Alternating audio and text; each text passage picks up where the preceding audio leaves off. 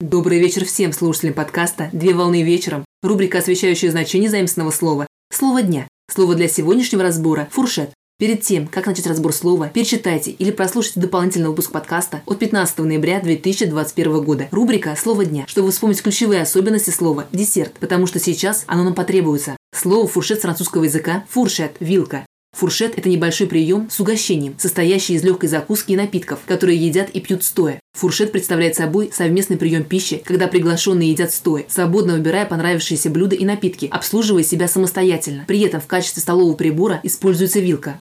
По основному предназначению фуршет проводят в перерывах между конгрессами, конференциями и после окончания совещаний. При расстановке мебели следует учитывать тот факт, что столы должны быть выше стандартных столиков, а расстояние между стеной и столами должно составлять полтора метра для того, чтобы можно было свободно перемещаться, в том случае, если фуршет проводится в помещении закрытого типа.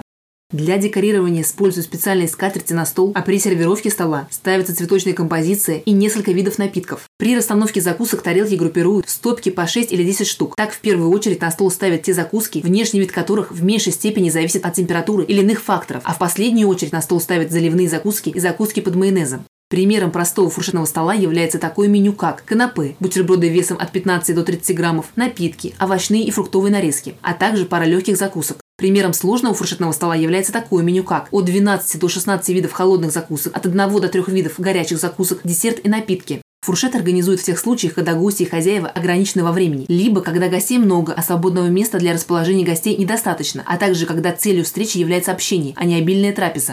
Ключевыми особенностями при проведении фуршета являются следующие критерии. Если при проведении фуршета присутствуют и задействованы официанты, то официантов должно быть по одному человеку на 20 гостей. На фуршете должно быть представлено большое количество миниатюрных закусок, а также продолжительность фуршета должна составлять около двух часов. Важно отметить, что при проведении фуршета столы и стулья со строго расписанными местами не предусматриваются.